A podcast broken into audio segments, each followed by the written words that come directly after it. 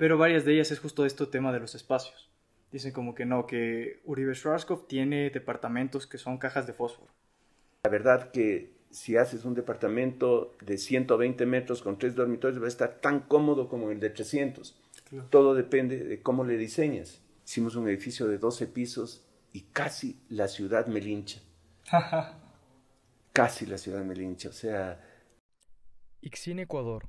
Cocinas adaptadas a tus necesidades prefabricadas en Alemania, con 10 años de garantía y cero errores. Ixin Ecuador.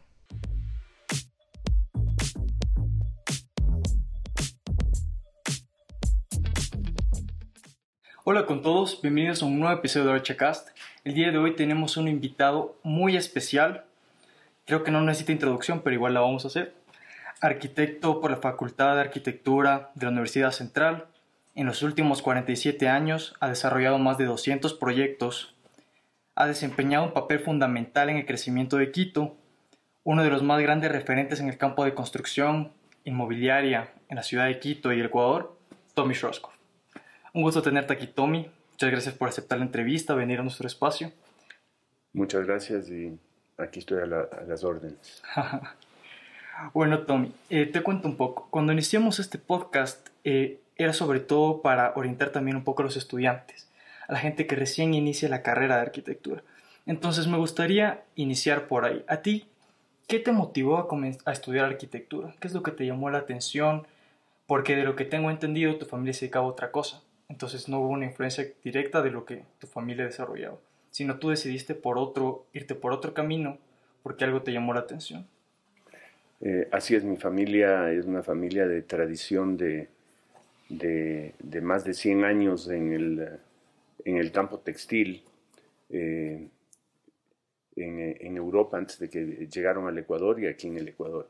a mí me siempre la creación de espacios eh, tanto en papel como físicos, desde que tuve 17 años ya los comencé a hacer para mi familia, para, para un grupo de, de, de, amigos que teníamos las quintas en, eh, en, la Merced, las áreas de, las áreas de vestidores, las áreas de, de baños, los aumentos en las casas. Eh, eso ya me comenzó a, me comenzó a intrigar y cuando cursaba yo eh, segundo año de arquitectura, cuando tenía exactamente 19 años, em, un grupo de empresarios eh, me llamó y me dijo, mira, queremos que te encargues de este edificio que vamos a hacer en la, en la calle Mañosca y hasta que encontremos un arquitecto te haces cargo tú. Mientras tanto, también que, eh, quiero que me hagas mi casa en en San Rafael. Yo tenía 19 años. Entonces terminé haciendo varios edificios a ese grupo y formamos la, la compañía Uribe Schwarzkopf, que este año cumplimos 50 años de, de esa aventura. Ya una larga trayectoria. Una larga trayectoria, pero uno siempre piensa que, uno piensa en los 50 años y después dice, no, pero si recién estoy comenzando. Claro, es que uno como empresario y visionario siempre hay mucho más por hacer, ¿no? Así, es.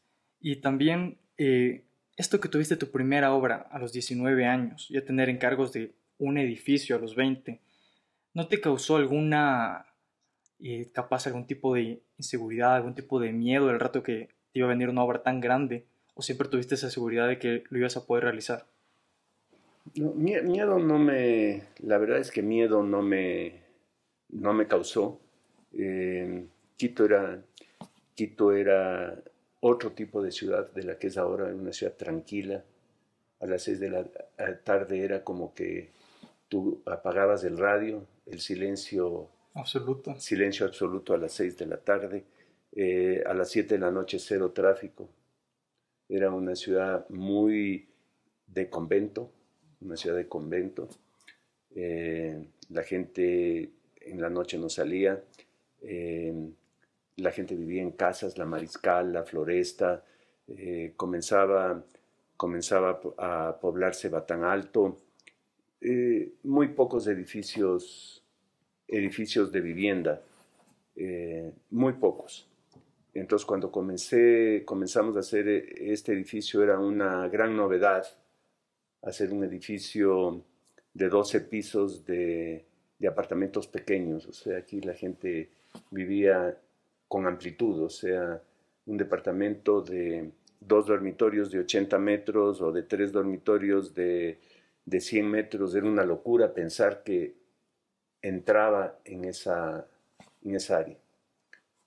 Y las cosas fueron cambiando, hubo una vertiginosa y, violenta inmigración a la ciudad, eh, que, fue, que fue rompiendo todos los esquemas de planificación que tenían en esa época eh, las alcaldías eh, y, eh, y, desde esa época no se ha logrado tener un plan de un Quito a 30 años o 40 años por, por, todo, por todo lo que ha sucedido, ¿no?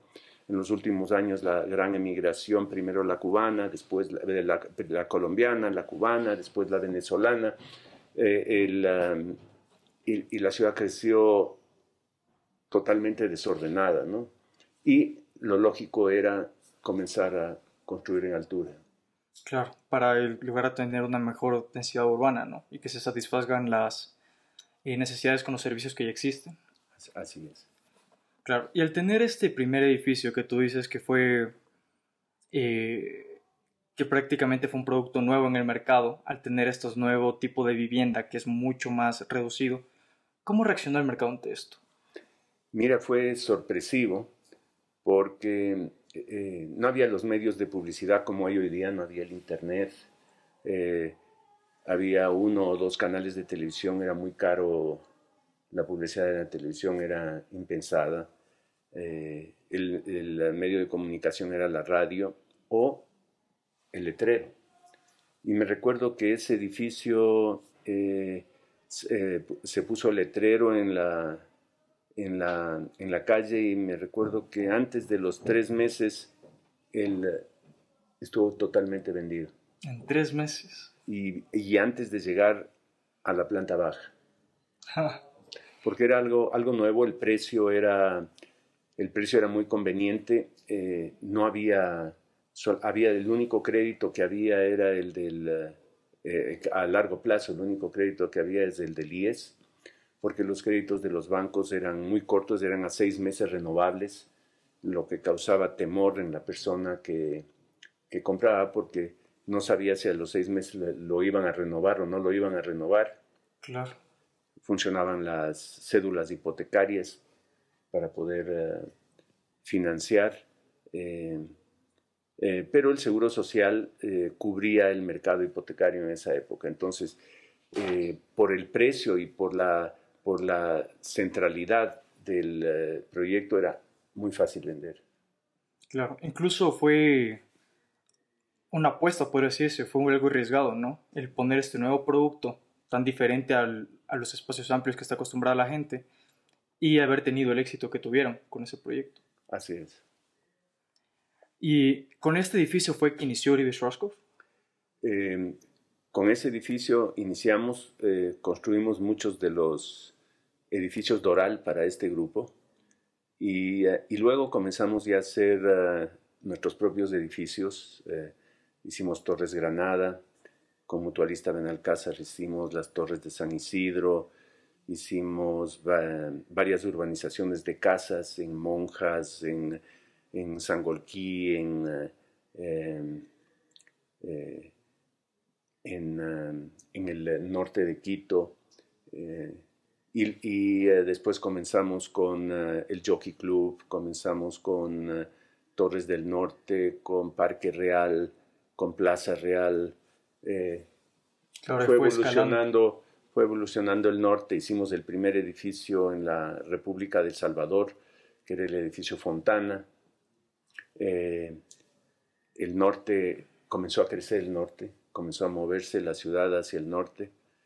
Y em, y yo creo que entramos en el, en el mercado en el momento preciso que Quito explosionara.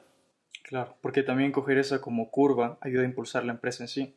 Porque cuando uno llega muy tarde es más difícil porque hay gente ya, hay otros competidores, ¿no? Que tienen más presencia en el mercado. Así es. Entonces, el proceso que ha llevado que la empresa llegue a este punto como Uribe Schwarzkopf de ya ser el, si no es el número uno, debe estar en los primeros tres a nivel nacional. ¿Cuáles son las claves que tú crees que ha llevado la empresa a este punto? Primero que esta es una empresa absolutamente democrática. Eh, los jefes de área son autónomos. Eh, yo no estoy en la mesa directiva ni siquiera. el um, marketing se maneja autónomamente. Eh, arquitectura, nuevos proyectos se manejan autónomamente la gerencia de recursos humanos tiene todo el poder, no, no, es que, no es que yo les digo contraten a este o este otro, no entro en ese, no entro en ese, en ese punto. Eh, el hecho de conseguir los mejores elementos para todos los puestos. Eh, tenemos la mejor arquitecta para área pública, tenemos el mejor los mejores arquitectos que han estado conmigo mucho tiempo y nuevos que han entrado que creo que son los mejores arquitectos que hay en el país, eh, en la parte técnica, en la parte de, en la parte de servicio al cliente. Eh, hemos tratado de tener el mejor personal. Tanto es así que eh, la gente no se va de la empresa, la gente se jubila en la empresa. Justo vi que hablabas que hay gente que ha estado aquí contigo más de 40 años. Así, yo tengo tengo un par de... Ya, ya hay gente que se jubiló aquí, eh, que se jubiló aquí, que trabajó conmigo más de 40 años, que ya se jubilaron hace dos, tres años, eh, maestros que continúan trabajando conmigo, que comenzaron conmigo y que tienen 50 años de trabajar conmigo. Ya trabajan conmigo los hijos y los nietos. Ya generaciones. Ya generaciones. Y lo mismo conmigo, o sea, ya ya eh, mi hijo es el presidente de la empresa. Eh, yo ocupo el cargo y ocupo el cargo de gerente, pero es un gerente más de, eh, ¿cómo puedo decir?, de, consultarme. Ya. pero ya esta nueva generación que está, ya, maneja la empresa de otra manera, de una manera absolutamente técnica. No es, no es no es como antes que chequeábamos un terreno, nos gustaba eh, eh, y construíamos ahí el edificio. Ahora se hace todo un estudio de marketing, se estudia al cliente, se estudia la zona, se estudia el espacio público, eh, se estudia la sostenibilidad que va a tener el proyecto y luego recién se comienza a diseñar el proyecto. En la época, en la época que yo comencé, encontramos un terreno que nos gustaba entre Felipe Londoño, Bernardo Uribe y yo, y entre los tres decidíamos, bueno, es un buen terreno para hacer departamentos, está, está fácil, hablábamos con el dueño del terreno, participe, no teníamos el capital para comprar el terreno, eh, pensábamos más, más o menos, pensábamos en, eh, en, el, en, el, en la capacidad del cliente futuro y de acuerdo a eso diseñábamos el el edificio. Eh, hoy en día es diferente, hoy los estudios previos a entrar en un proyecto a veces toman un año. Claro.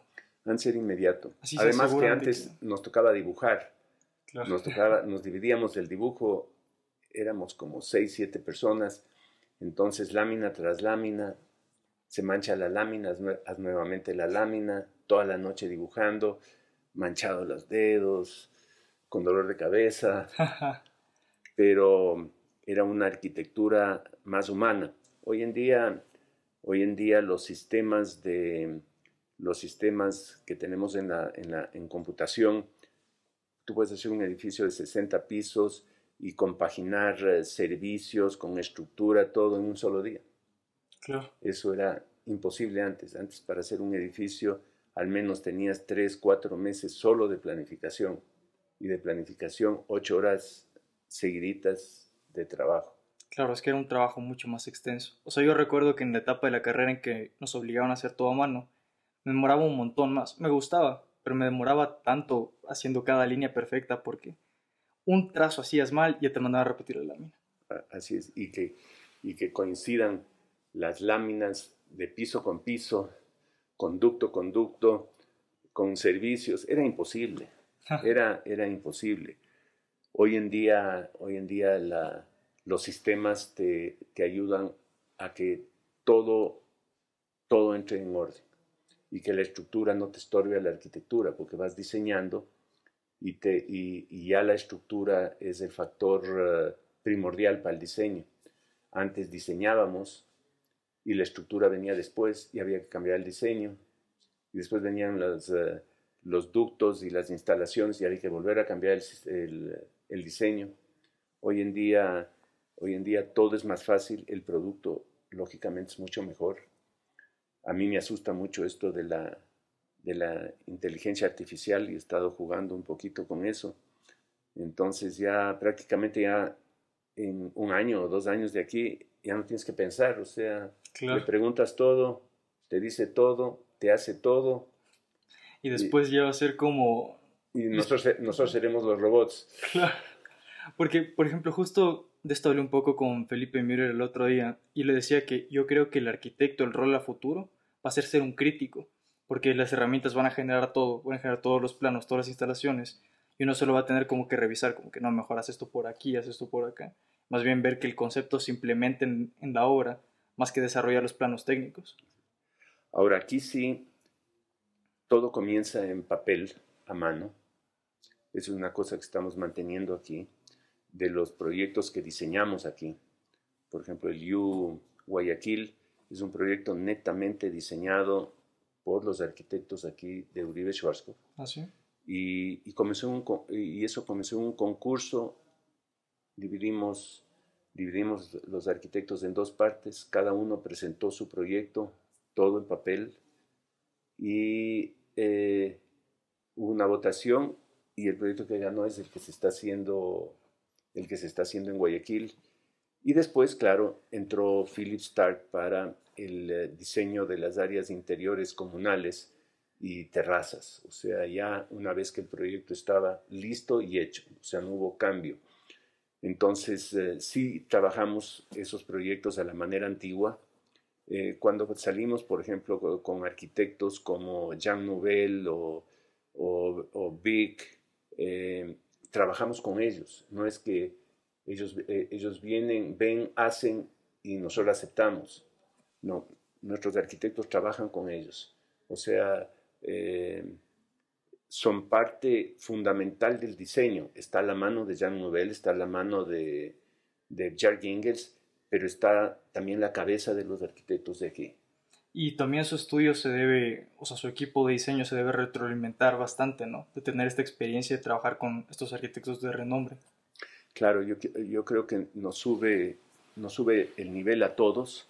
Eh, eh, hoy en día yo creo que los arquitectos de aquí, de Uribe Schwarzkopf, los arquitectos de Müller 10, de Cristian Vice, de Lucas Correa, eh, del chico Guayasamín, han subido el nivel en tal forma por la presión que ha habido de los arquitectos de afuera que han venido a trabajar aquí. Entonces, eh, yo pienso que el beneficiado es el consumidor. O sea, ya puede escoger un mejor producto. Eh, con mejores alternativas, con mejores áreas comunales. Entonces siempre el ganador es el consumidor. Puede haber mucha crítica, que me gusta, que no me gusta, eh, pero a la larga eh, esta competencia sana que tenemos entre nosotros aquí da la oportunidad al consumidor a escoger lo mejor para él. No es como antes que todo era encajado, una caja, el mismo tipo de departamento, era copy-paste, copy-paste, copy-paste, simplemente cambiaba la calle. Hoy en día las variaciones son enormes de acuerdo, de acuerdo a las necesidades de un cliente preciso. O sea, no ese cliente preciso es el mismo en todas partes. Entonces yo sí creo que el gran beneficiario de todo esto es el consumidor, es la ciudad, porque no solamente hacemos el proyecto, sino pensamos en el área pública alrededor del proyecto. Tenemos un departamento de área pública aquí sensacional. Eh, que ha diseñado, por ejemplo, en Guayaquil, conjuntamente con el grupo holandés que hizo Hills, diseñó el, la extensión del malecón por un kilómetro y medio con estaciones de, fluviales, con, con playas, con áreas verdes, ya no el malecón de cemento, sino pensando, pensando en la parte humana, en el sol, el malecón actual para esa época era perfecto, pero no tenía protección de sol, no tenía área verde, eh, era simplemente una vereda grande.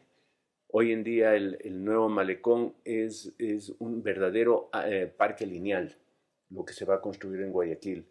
Lo que queremos hacer al lado de botánico, todo, todo este bosque que queremos hacer, este jardín botánico, eh, le va a dar no solamente con las áreas comunales que, que tiene ese proyecto, pero va a estar al lado de un excelente parque que es para toda la ciudadanía.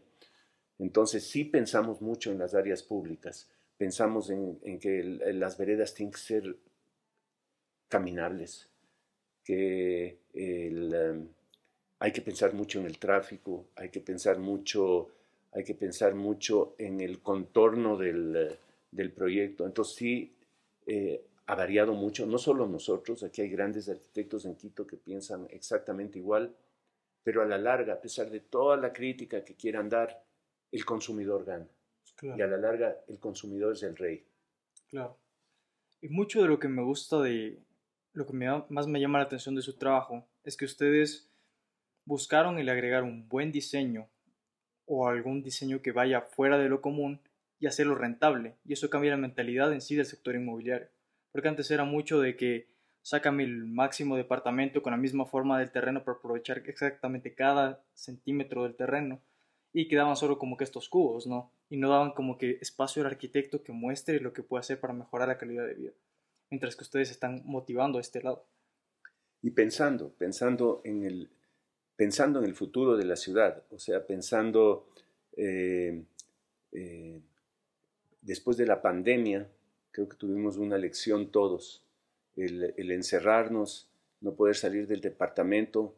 Eh, entonces yo sí he pensado y he dicho, tenemos que crear no solamente condominios, sino comunidades.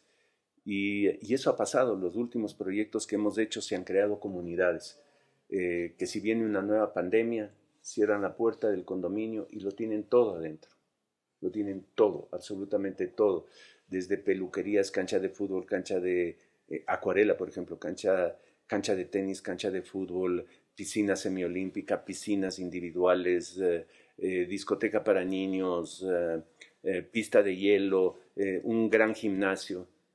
Entonces, el crear estas comunidades te cambia te cambia esa mentalidad que lamentablemente tuvimos en la, en la pandemia, que era como que ah, nos encarcelamos. Claro y es, eh, bueno, puede haber más pandemias, pero eso nos ha dado el ejemplo de que la gente puede vivir en comunidad, no solamente vivir en un edificio y no conocer a los vecinos, sino convivir con los vecinos, esas áreas comunales importantes. Por ejemplo, un proyecto en el que vi que esto se nota claramente es en el EPIC, porque tienen estos como parques eh, que se desarrollan alrededor del proyecto, que me parece que son como tres, ¿no? Que son espacios comunales, en que la gente va a llegar, va a interactuar, se va a conocer con los vecinos justo, con los de una torre, con los de la otra, que eso es algo que se perdía bastante. Porque, por ejemplo, yo en lo personal, yo vivo en un departamento y conozco como que unos dos de mis vecinos, no conozco a nadie más. Y nunca hay esta como que relación, esta interacción, ¿no? Que eso es bueno que se busque motivar, este sentido de comunidad. Tenemos, por ejemplo, en Yucumbayán, es una comunidad, eh, hacen sus eventos para los copropietarios. Eh, todos los fines de semana hay un evento para copropietarios. En, eh, en Acuarela, por ejemplo, que es donde, más, donde la mayor área comunal hay, porque es el proyecto más grande, por ejemplo, la semana pasada, entre los copropietarios hubo un concurso de bandas de rock de los muchachos. Eh, hubo campeonato de tenis, campeonato de squash, tienen profesores para niños de natación, eh, tienen profesores del gimnasio, profesor de yoga. Entonces se va conociendo la gente y, eh, ya no necesita eh, hacer amigos invitando a su departamento, no, simplemente saliendo de su departamento y asistiendo a las áreas comunales va a tener con quién almorzar, con quién conversar. todos esos todas esas enseñanzas que nos dio la, la pandemia. Entonces cada vez hacemos mejores áreas comunales. Hacemos, tratamos de hacer mejores departamentos. O sea, siempre hay que mejorar, ¿no? Mejores acabados. Eh, para eso nuestros, nuestros grupos de diseño interior viajan por todo el mundo. Van a la feria de Milano, eh, van a Bogotá, van a, Estados Unidos a las ferias y siempre tratamos de traer mejores productos y mejores ideas. Eh, y eso no solo nosotros, no quiero decir que solo nosotros lo hacemos, lo hacen muchas de las empresas de, de, Quito. Innovar, innovar, si le puedes dar un mejor, eh, una mejor mueble de cocina al, al departamento, eh, por el mismo dinero consigues por medio del diseño y de, y de nuevos de nuevos elementos, le das un mejor mueble de cocina, le das un mejor baño, le das, le das mejores griferías, eh, eh, mejores pisos, o sea, todo es eh, hoy en día la comunicación, la globalización te permite conseguir los mejores productos. Con el Tratado de Libre Comercio con la Unión Europea, el nivel de acabados aquí va a mejorarse sustancialmente. Y siempre pensando primero en consumidor, ¿no? Cómo responde el cliente, qué es lo que necesita en verdad el cliente. Y hay veces que, como la arquitectura es una carrera muy crítica, estoy seguro que has de haber escuchado muchas críticas que, que llegan respecto a, a, cómo trabaja tu empresa, que la verdad yo no estoy de acuerdo porque siempre he discrepado eso cuando me han, hemos conversado, pero varias de ellas es justo este tema de los espacios. Dicen como que no, que Uribe Schwarzkopf tiene departamentos que son cajas de fósforo yo digo, no, es que no estás pensando en verdad en cuál es el usuario que va a estar en ese apartamento. Así es. No es alguien que va a pasar ahí metido todo el día. Y para eso, si quiere hacer otras actividades, tiene las áreas comunales y no necesita tener un amplio departamento gigante, ¿no? Mira, diseñamos de todo de acuerdo al cliente. Claro. Diseñamos de todo de acuerdo al cliente. Hay clientes que, que vienen un día por semana de fuera de la ciudad y que lo único que necesitan es un estudio un estudio para tener su, base en Quito, tener su, tener su sitio de dormir. Ha sido un éxito, eh, un éxito eh, haber diseñado esos estudios. Y no es que lo inventamos nosotros, no es que lo inventamos nosotros. Viajes a, viajes a Japón, viajes a Europa. Eh, hace tiempos, hace mucho tiempo, ya se hacía estos estudios. lo que pasa es que la, la ideología la ideología que había aquí. Me recuerdo cuando yo comencé, cuando yo hice el primer proyecto, aquí un departamento de menos de 300 metros cuadrados ya era una caja. Ya había, ya había críticas tremendas sobre qué chiquito el departamento, cómo pueden meter en 300 metros tres dormitorios. Y, y, la verdad que si haces un departamento de 120 metros con tres dormitorios va a estar tan cómodo como el de 300. Todo depende de cómo le diseñas y qué necesidades tienes. Han cambiado también la, la forma de vida de los ecuatorianos y eh, yo me recuerdo cuando hicimos cuando hice el primer edificio, eh, hice algunos departamentos con cocinas abiertas. Eso era inaceptable, inaceptable. ¿Cómo puedes unir la cocina a la, a la sala y al comedor? Era inaceptable, si eso este arquitecto está loco. Hoy en día, eh, yo pienso que hoy en día nadie quiere una cocina cerrada. ahora en todo lado siempre es abierto. Eh, quieres la cocina abierta porque tú mismo te cocinas, te sientas, ocupas de bar, pero eso, hace 50 años, era una locura. Era una locura tener una cocina abierta, o sea, era, eh, era, como, era como que está loco, los dolores. Hoy en día ha cambiado mucho la forma de vida. Ha cambiado mucho. Ahora, ahora quieres el menor espacio con la mejor, con el, mejor uso. Y, eh, y, quieres tener tu piscina, quieres tener tu cancha de squash, quieres irte al gimnasio. Entonces tú llegas a tu departamento, tienes las áreas suficientes y puedes salir a caminar afuera porque dentro de estas áreas comunales tienes hasta, hasta sitios para caminar, para correr. E, e, entonces, la, la, vida nos ha enseñado que todo va cambiando y no sé lo que pasará de aquí a 10 años. Cómo van a cambiar nuestras costumbres. Pero pensando en el consumidor, yo creo que eso es lo que hemos hecho nosotros con nuestros departamentos de marketing y de investigación. Eh, vamos evolucionando y innovando. Y claro, eso trae críticas. Estoy acostumbrado, me acuerdo, me acuerdo perfectamente cuando hicimos el edificio La Fontana en la República de El Salvador. Había el colegio Cotopaxi al lado, todos eran casitas, no había ningún edificio, no había el centro comercial Quicentro, había simplemente un par de almacencitos ahí. Hicimos un edificio de 12 pisos y casi la ciudad me lincha. casi la ciudad me lincha. O sea, no había el internet, gracias a Dios, en esa época, pero había los comentarios, en, el comercio tenía una cosa de comentarios y en la radio, y tiene que entrarte por aquí, salirte por acá. Eh, y cuando, y claro, eh, te molesta, pero hablas con, con tus profesores, con, tu, con tus... con tus, porque tienes tus ídolos, así como en el fútbol tienes tus ídolos, arquitectos a los que les consultas, te dicen está bien, eh, te dicen está bien, tranquilo, estás innovando, estás haciendo, no estás, no estás haciendo un daño a nadie. Ese, ese va a ser el nuevo centro de Quito me acuerdo cuando hicimos la fontana, ¿no?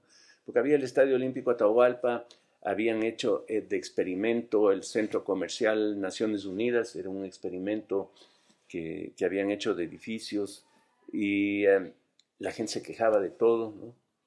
Eh, em, querían que la ciudad sea de casas de dos pisos.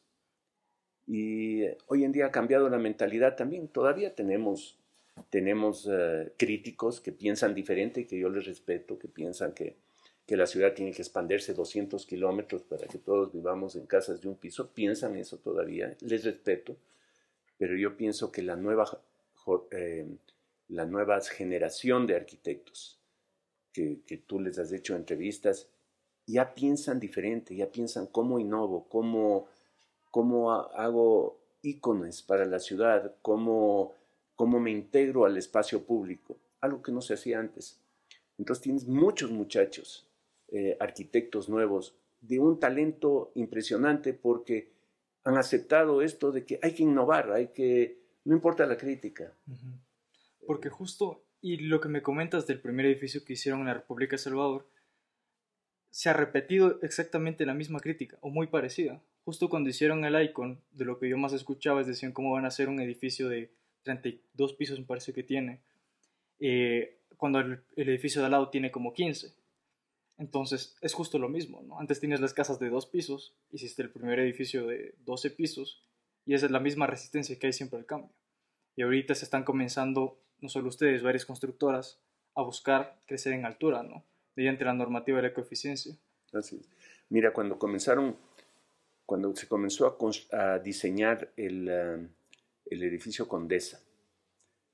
Habíamos hecho el edificio Unique y una de las condiciones era, hay que hacer un diseño que no le estorbe al Unique, que no les estorbe a nuestro, que no le estorbe la, a, la mayoría de departamentos su vista al Pichincha. Y contactamos con, con varios arquitectos, hicimos planos aquí, hicimos planos aquí que los aprobamos primero en el municipio, y entre todos no nos gustaban los planos. No es que salimos a buscar al arquitecto de afuera porque, eh, eh, porque no lo íbamos a hacer nosotros. Hicimos varios proyectos y no nos convencieron los proyectos que hicimos, que es algo importante en un arquitecto decir, bueno, diseñé esto, pero no, no estoy convencido, no es lo que quiero hacer ahí. Contactamos a Matt, a, los arquitectos Matt, y eh, lo primero que hicieron ver el entorno. Y la forma del edificio Condesa es una forma de proteger el edificio único.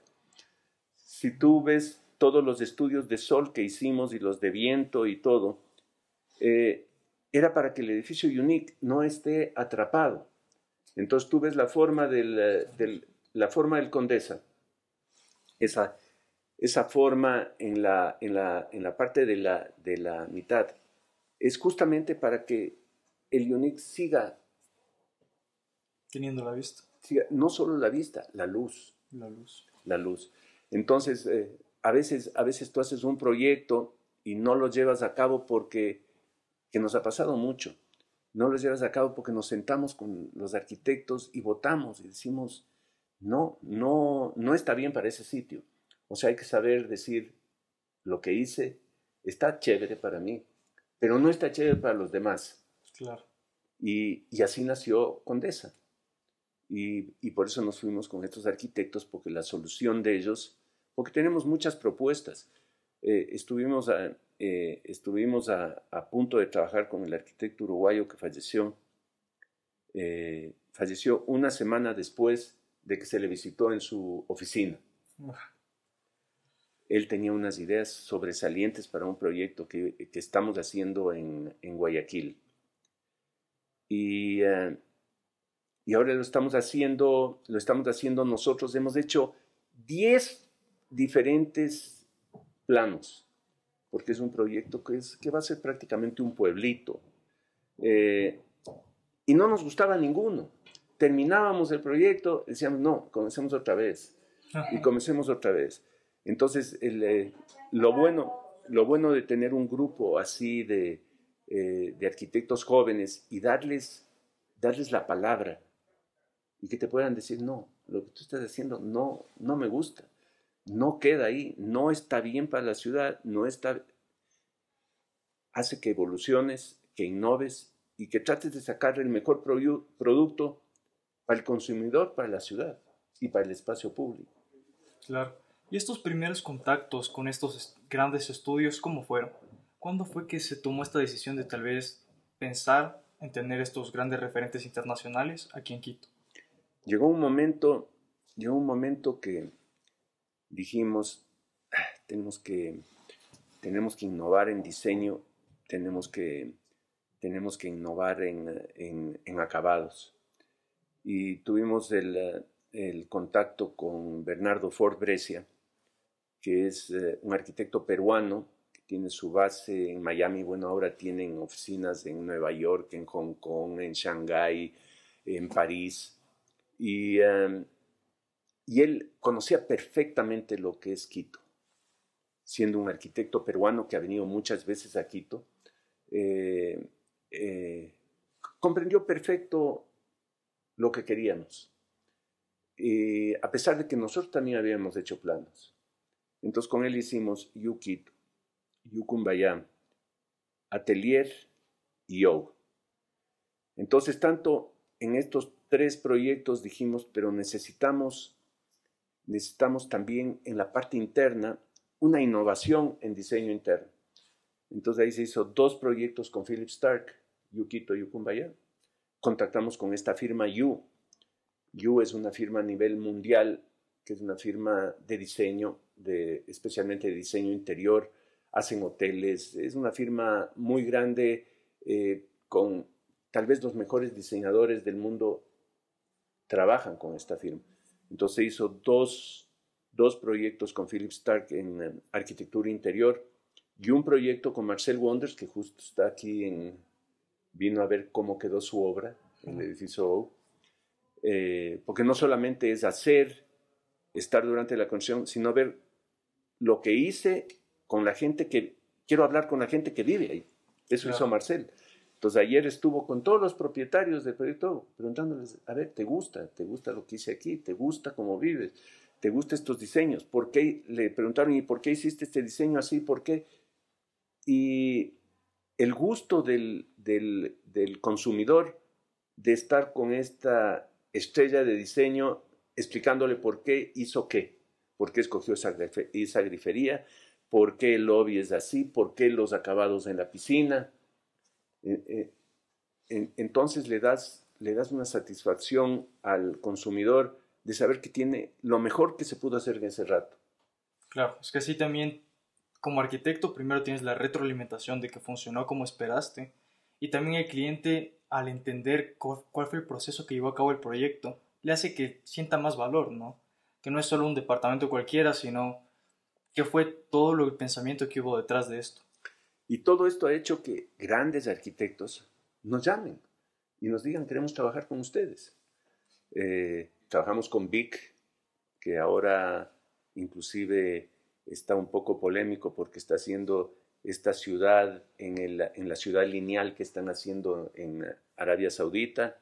Ha ganado premios internacionales. Jean Nouvel, que es un genio, ganador de un premio Pritzker, eh, eh, hizo el Museo de Abu Dhabi, el Museo de Qatar, el, el Louvre de Abu Dhabi, hizo la Sinfónica de París, el edificio del MoMA en Nueva York. Eh, o sea, un arquitecto, un profesor. En un momento dado, eh, comenzamos a trabajar con Richard Mayer, tuvo su problema que, que, salió de la oficina, tenemos una gran relación con Richard Mayer, eh, lamentablemente ya no diseña él, dejó en su oficina el diseño, pero logramos trabajar un poco con él un gran arquitecto Richard Mayer. Con Moshe Sabdi, eh, eh, que fue como volver a la universidad, es, eh, fue decano por muchos años de Harvard. El edificio Corner fue como asistir a la universidad nuevamente, ah. porque los diseños con él era línea por línea el porqué del diseño, por qué cambio el sistema de estructura. El sistema de estructura de Corner es una innovación total, ¿no?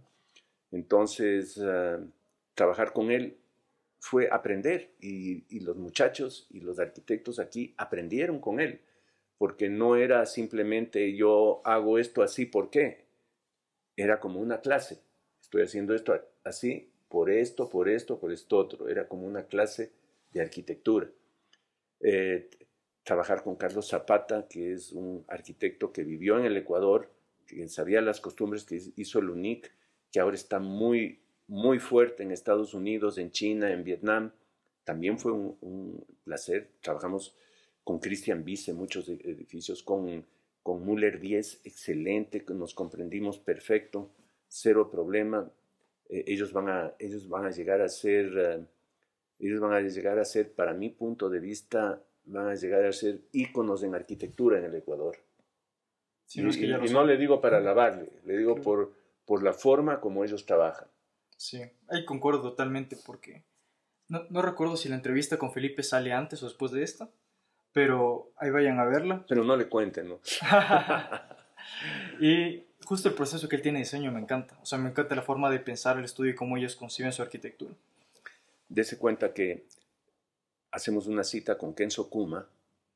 Eh, Joseph viaja a Japón y la sorpresa, ya está la maqueta. ya, está, el proyecto, sin ninguna obligación. O sea, no hay ninguna obligación, aquí está el proyecto, quieren hacer conmigo, perfecto, un proyecto espectacular que va a ir en la Chiris y República del Salvador, luego de Condesa. Eh, entonces, ellos ya oyen de nosotros, ya nos escriben. Ya nos escriben, por ejemplo, el grupo de Sada Hadid México, eh, nos ha estado escribiendo eh, otros arquitectos mexicanos. Por ejemplo, trabajamos un proyecto botánico con Tatiana Bilbao, que es una arquitecta totalmente social. No es una arquitecta que, no es una arquitecta que te va a hacer un edificio de departamentos de 400 metros. Sea, ella va a pensar mucho en el medio ambiente. Ha habido muchas críticas el rato que esté listo el proyecto. No sé dónde se van a meter los críticos, porque es un proyecto que eh, que, eh, que totalmente trabaja con la naturaleza del sector, totalmente trabaja con la sociología de la, del entorno. O sea, ella lo ha estudiado muy bien. Y, eh, y claro, la crítica, la crítica en, ese, en ese proyecto se ha ido apagando, pero cuando esté listo, yo quisiera que los críticos vayan a visitarlo, porque no solamente es de, de escribir de escribir en, eh, en Twitter eh, e insultar, es de comprender por qué se hacen las cosas. Claro. Porque es igual, eh, había muchos críticos de los autos eléctricos. Pero ¿por qué se hacen los autos eléctricos? ¿Qué es lo que queremos con los autos eléctricos? No es que queremos ir más rápido, ni nada. Lo que queremos es tener un medio ambiente limpio. Claro, y justo el, con este proyecto botánico, las críticas más se orientaban también al, entorno urbano, ¿no? al tráfico que puede ocasionar el densificar esa zona. Pero tú me comentas que también tienen aquí un departamento de urbanismo prácticamente, en el que tienen todo este análisis. Mira, cuando se hizo Acuarela, decían que el tráfico va a ser caótico, que Acuarela, Acuarela va a dañar el tráfico de, de Cumbayá. El tráfico que va a ocasionar Acuarela en relación al tráfico de Cumbayá es el 0.01%. Hoy eh, el tráfico de Cumbayá es así por la mala, mala planificación de la ciudad. No es por culpa de un proyecto o por otro proyecto. Es porque hacen una calle, destapan la calle para hacer, eh, para cambiar la tubería de agua potable y dejan botado seis meses. Entonces, lógico que hay tráfico. Y no es culpa del colegio menor, ni es culpa de la universidad, no, es culpa de la mala planificación que tuvo el municipio en un momento de que hizo un contrato y dejó que no terminen el contrato, o que no hay una planificación de ciudad a largo plazo, cómo voy a hacer las vías. Yo, yo tengo esperanza en esta nueva alcaldía, porque sé que el alcalde es planificador, y espero que al fin haya una planificación de la ciudad a 30 años real. Claro, porque también lo que mucho pasa es que hacen un plan que se supone que sí es para 20, 30 años, viene nueva alcaldía y votan todo lo anterior. Dicen como que vamos de cero y así no se continúa. No tiene que ser como política de Estado. Este es el plan. Ahorita están cambiando, no aprueban todavía los, los nuevos cambios de zonificación, que es vergonzoso. La última alcaldía terminó sin aprobarlos, si sabías de eso. Llegó a, primera, llegó a primera sesión y como son dos sesiones de consejo para aprobar, no lo aprobaron. Entonces están en limbo muchas cosas. Entonces, eso es lo que está pasando en Quito. O sea, si tú dices del tráfico, claro, si no logran aprobar una nueva zonificación que tenían que haber aprobado hace tres años, eh, no logran aprobar nada. Claro, y eso estanca todo, porque aunque uno quiera desarrollar ya los proyectos con la nueva visión acorde al plan, si no la aprueban no puedes hacerlo. No tienes reglas claras. Claro, y esto involucra mucho lo que se proyectaba que en el Parque Bicentenario iba a ser como una, un nuevo centro de ciudad, ¿no? Como es en la Carolina ahorita. Y no se ha comenzado a desarrollar ahí los proyectos como Porque estuvieron mal hechas las ordenanzas, pero tengo entendido que eso ya se comprende. Tengo entendido que el alcalde nuevo va a hacer un gran parque ahí, que es lo que hay que hacer, hay que levantar ese asfalto. Lo primero que hay que hacer es que levantar el asfalto. Tú no puedes tener un parque encima de asfalto. Claro. Tienes que levantar el asfalto y hacer un verdadero parque grande de Quito. Y eso va a ser la nueva Carolina, ese va a ser el, nuevo futuro de Quito. Pero tienes que cambiar las ordenanzas eh, para facilitar a que, se, a, que, a que se desarrolle y no poner tanta traba como son las ordenanzas anteriores, que tú ves que no se ha hecho un solo proyecto. Por ejemplo, algo que también vi que han dejado en pausa es el tema del corredor metropolitano, que fue un gran concurso, una gran propuesta, igual que involucraba zonificaciones y todo a lo largo de toda la 10 de agosto, y no ha seguido el desarrollo de ese proyecto. O sea, dejó ahí. La 10 de agosto tiene que desaparecer como, eh, como es ahora. Tiene que haber un parque lineal en la mitad. Hay, hay que rehacer todos los edificios abandonados de la 10 de agosto. La troncal. La troncal no. La troncal, ¿cuántos años viene la, planificación de la troncal? ¿20? Creo que 20 años. Han tomado terrenos, han cambiado los planos 100 veces pero es hora de, hacerla, porque la Simón Bolívar es una catástrofe y por eso hay tanto accidente, porque el tráfico es demasiado fuerte y necesitas, necesitas esa troncal para... Ya Quito ha crecido, necesitas esa troncal porque te llegan los camiones, lamentablemente no tenemos tren, entonces toda la carga que viene del puerto para pasar al norte necesita la troncal. Entonces va por la Simón Bolívar y eso causa miles de accidentes. Pero la troncal está planificada hace más de 20 años. Ha habido cambios que han ido arreglando, pero ahorita ya está. Pero yo no veo señas de que la comiencen a hacer. Claro, es que este tema de la organización municipal, y eso es lo bueno que ustedes también buscan tener esta influencia en el entorno urbano. Entonces yo asumo que trabajan muy de mano del municipio también. ¿O no existe esta relación directa con el municipio para pensar urbanamente la ciudad? Existe, y depende de quiénes ¿qué están haciendo? No sé. Depende, eh, existe y depende de mucho de la voluntad municipal eh, en la silla vacía. La silla vacía están la gente de constructores positivos. El hecho es que no simplemente les oiga, porque va el representante de constructores positivos, explica, habla, y es como oídos sordos. Entonces, eh, representa a cientos de constructores, entonces, con experiencia. Entonces, esa silla vacía, eh, algún momento tiene que ser una silla con voto, porque no solamente una silla de crítica, porque la gente que va allá sabe lo que está pasando con la ciudad y representa a, todos quienes construimos y diseñamos. Entonces, el problema es que la silla vacía eh, termina siendo la silla vacía. Solo les entra por una oreja y sale por la otra. Exacto. No, claro, es que se tiene que tomar, sobre todo con este grupo de constructores positivos, que son de las constructoras más grandes de la ciudad, se debería tomar muy en cuenta sus comentarios, ¿no? Porque también tienen sus propios análisis, sus propios estudios, y trabajar con el municipio debería haber esta apertura. Eso es algo que yo siempre he dicho. Eh, yo construí en Manta, mi familia también sigue la construcción inmobiliaria, claro que a una escala muy diferente, pero nos dedicamos a eso. Y yo siempre he motivado que tenemos que tener puerta abierta a trabajar con el municipio, porque el unir el público con el privado, el tener esta interacción, trabajar juntos para el desarrollo de la ciudad, es lo que en verdad puede llegar a tener un, un cambio, ¿no? una influencia. Porque el municipio solo tal vez no lo logre. Y el privado solo tampoco. No, tiene, que, ser, entre los conjunto. Yo sé que la academia tiene sus ideas, pero al poner, al poner esas ideas en práctica, estamos nosotros los que estamos en práctica. Claro. Entonces la academia también tiene que escucharnos, porque no todo está en el papel y en el lápiz. Sí. Y justo eso, en la academia mucho algo que está ahorita el tema es de que la arquitectura no se debe ver como un negocio. Entonces ahí vienen también muchas críticas de que si uno se dedica a la construcción inmobiliaria, te ven mal, porque dicen, no, es que tú estás buscando solo hacer plata, no estás pensando en verdad en el usuario ni nada. ¿Tú cómo es tu postura frente a esto? Mira, eh, lamentablemente la academia también es un negocio. Porque si te vas a dar clase, también te vas a dar clase para subsistir. Ah. Entonces, eh, yo no creo que nadie dé clase gratis.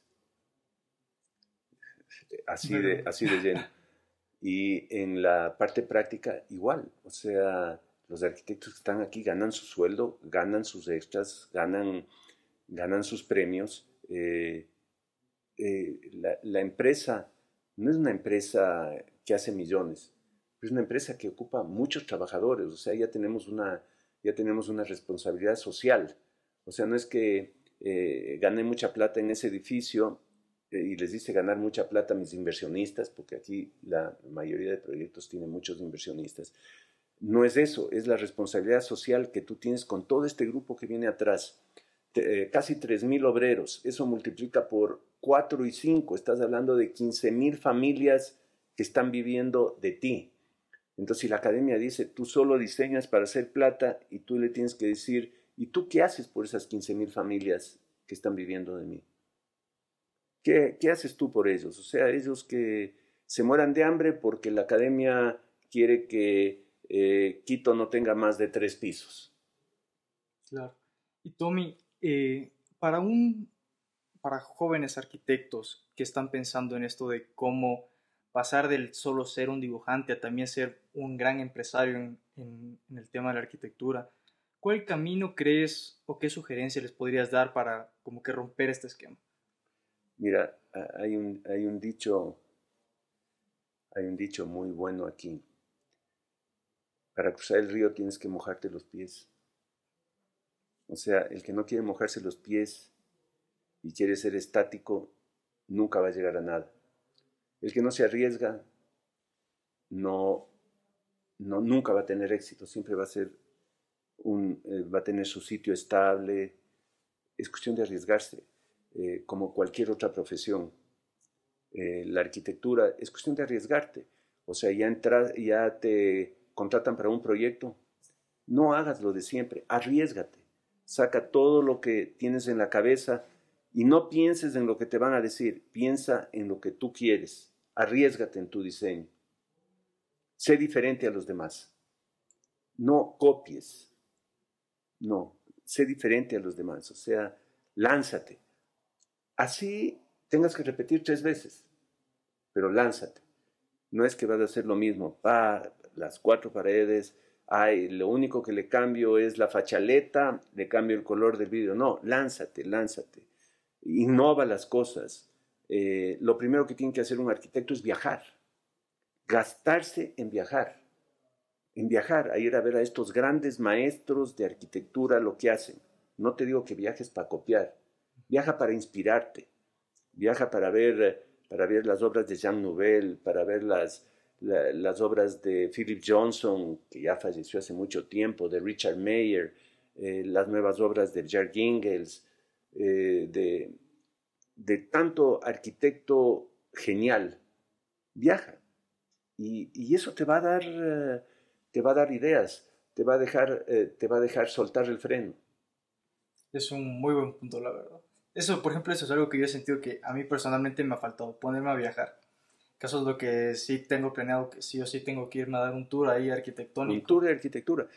Yo lo primero que hice cuando yo tenía, cuando yo tenía 18 años, eh, me fue a Chicago.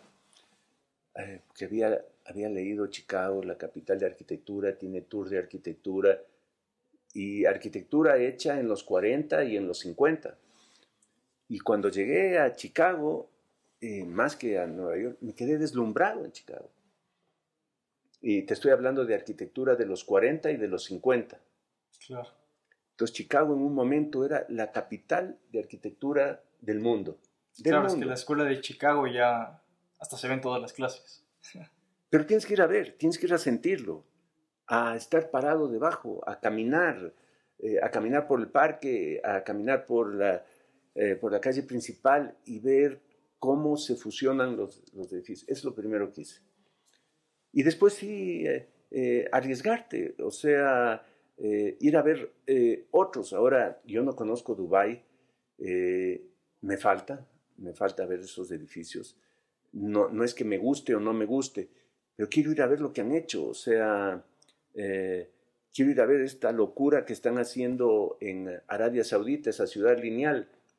Todo eso te da ideas entra en tu mente como que fuera tu mente una computadora y de ahí vas a sacar algo. Y eso es un punto muy importante porque justo yo recién estuve leyendo el, este libro clásico de la arquitectura de Atmospheres de Peter, de Peter Y es justo esto de vivir la arquitectura, ¿no? Para sentir el, la atmósfera, el, el ambiente que hay, ¿no? En cada obra. Porque por una foto no vas a lograr percibir eso. Pero ya estando ahí, sientes hasta la materialidad, cómo influye en el espacio. Te vas, eh, en el 67, Moshe Sardi ganó el premio Habitat con su casa de cubos, con su edificio de cubos en Montreal. Entonces tú dices, en el 67, ¿qué, arquitectura habría en el 67? Pero hoy en día vas a conocer y, es como que eso es, está, está como hecho hoy. Eh, o sea, la visión de un genio hace 80 años, ¿no? Eh, es como que está, como que está vivo. Entonces tienes que ir y todo eso te alimenta, te va alimentando y a la larga eso que te alimenta te da un producto, te da un producto, o sea, te arriesgas y dices, pucha, yo no voy a hacer lo mismo que todos, o sea, yo tengo que hacer algo diferente, tengo que mejorarle la vida al que vive ahí. Eh, ya no puedo hacer la casa que tiene el corredor de 20 metros y alrededor los cuartitos. No, no, tengo que reducir ese tamaño y, darle más, eh, hacerle algo más práctico. Claro, es que uno tiene que siempre estar con la mente abierta, ¿no? Como que no, no, necesariamente incluso cerrarse completamente a sus posturas, sino tener abierto, analizar los proyectos y, ver cómo se ha resuelto, escuchar. Escucharles, escucharles a estos, escucharle a Moshe Sardi, escucharle a Jean Nouvel. Escucharle a Jean Nouvel es eh, hace tres semanas estuve con él, eh, con Jean Nouvel, discutiendo la última parte del proyecto eh, Acuarela. Y comienza a hablar con él y te explica el por qué hasta del pedacito de la terraza. Entonces, yo ya soy viejo, pero sigo aprendiendo. Claro, es que nunca se llega a aprender. Sí, y, y tratar con escucharles. Hay podcasts de los mejores arquitectos del mundo escucharles, escucharles por qué diseñaron de tal manera tal cosa que, que tiene tanto, tanta crítica. Escucharle a Calatrava, que le tratan, en algunos países le tratan de, de matar, escucharle Ajá. por qué lo hizo, por qué se arriesgó y hizo esas formas. Y cuando le escuchas, dices, sí, tenías razón. Pero el crítico no escucha. Entonces el crítico ve y dice, no, eso me quita la vista de aquí, me quita la vista de acá, no sirve. Pero el usuario es el que ganó. Claro. Y la arquitectura es para la persona, a fin de cuentas. ¿no? Así es. No es para los críticos ni para los arquitectos, es para la persona Es que para el que va a vivir ahí, para el que va a caminar ahí, el que va a pasar ese puente que no les gusta a los críticos. ¿Y por qué está el puente hecho así? Y cuando le oyes a Calatrava, dice, sí, eh, el, el gallo tenía razón. Claro que sí. Tommy, muchas gracias por haber venido a este espacio. Muchas gracias. Eh, igual vamos a seguir teniendo más capítulos, ya saben, pueden venir al siguiente episodio. Un gusto haberte tenido aquí. Gracias a nuestro auspiciante también Ixina, que te mandaron un regalito aquí, que te quiero pasar, que es un vino, Ah, muchas gracias. que espero te guste, no he probado yo. Ya voy a pedir que me deberían regalar a mí también un... Muchas gracias. Y es de la bodega Dos Hemisferios. Escuché que es de Guayaquil, ¿no? Esta bodega es hecha por un compañero mío de colegio. De, él fue mi compañero, Billy Wright fue mi compañero de pre-kinder a sexto curso. Y claro, es de eh, su negocio, el negocio de la familia es el grupo Supermaxi. Pero él siempre tenía esta, este, este, este picazón del vino. Quería ahora su viñedo. Y ahora está produ- produciendo un gran vino. Así. Sí. Genial. Gracias por haber Muchas gracias. por estar aquí. Nos vemos en el siguiente episodio de Archacast. Gracias.